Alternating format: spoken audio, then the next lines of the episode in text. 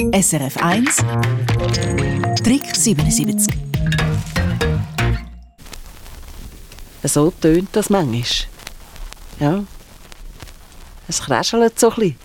Und ein Trick 77-Hörer hat gesagt, wow, als er beim Wohnungsraum auf dem Estrich einen alten Plattenspieler mit einem Haufen Shellac-Platten gefunden hat, wow, was für ein Schatz, den ich da entdeckt habe.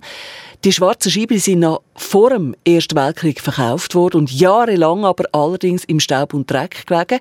Und jetzt ist seine Frage, wie putzt man so alte Shellac-Platten? Crispin, du hast Antworten. Shellac-Platten sind ja die Vorläufer der Vinyl-Schallplatten und die ersten Shellac-Platten sind in den 1890er Jahren gemacht und verkauft worden. Und Shellac ist natürlich Gemisch viel weniger robust als Kunststoff, als Vinyl und darum ist eben Shellac auch brüchig, also gut heben beim Putzen.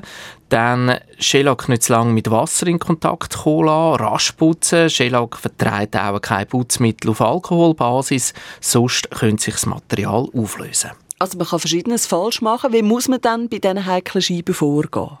Den Trocknung, Dreck oder Staub, den kann man zuerst mal wegblasen quasi mit dem Maul und nachher die Platte mit destilliertem Wasser mit Vorteil. Nimmt man da destilliertes Wasser und ein Mikrofasertuch, tut man die kurz abwaschen, sofort dann wieder mit einem frischen Tuch abtrocknen und man sollte kein Leitungswasser brauchen, dass es eben auch wirklich keine Kalkrückstände in diesen vielen Rillen hat.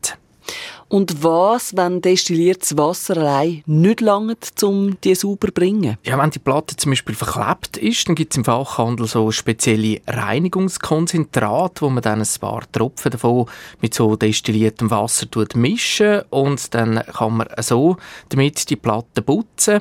Und wenn man mit Reinigungsmitteln hantiert, dann ist einfach sehr wichtig, dass man immer gut tut, nachher mit frischem Wasser wieder nachspülen, dass wirklich auch keine Rückstände auf diesen Schellackplatten hat das machen, in dem Fall, wenn sie schon dreckig sind. Vielleicht zum Schluss noch ein präventiver Tipp?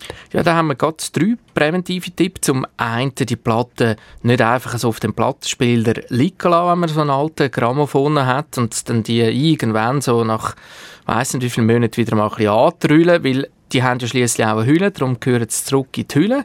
Dann, wenn man eine Plattenbürste hat, die man auch von der Vinylplatte her kennt, so eine schmale Carbonbürste oder so, dann kann man auch mit denen fein über die Shellac-Platten hineingehen. Und der Mauro Grosso und von Langenthal hat uns noch einen interessanten Hinweis gegeben. Er sagt einfach Achtung allgemein mit diesen Shellac-Platten. Da hat es verschiedene Fabrikate gegeben aus verschiedenen Epochen mit eben auch verschiedenen Rillenstärken und darum gibt es eben auch den Gerät, die Nadeln haben zum Beispiel, die dann nicht kompatibel sind mit der einen oder der anderen Shellac-Platte. Da geht man am besten vielleicht mal in ein Geschäft und nimmt die ganze Ladung mit und lässt sich dort beraten, dass man auch wirklich dann nichts kaputt macht. SRF 1 Trick 77 Eine Sendung von SRF 1. Mehr Informationen und Podcasts auf srf1.ch.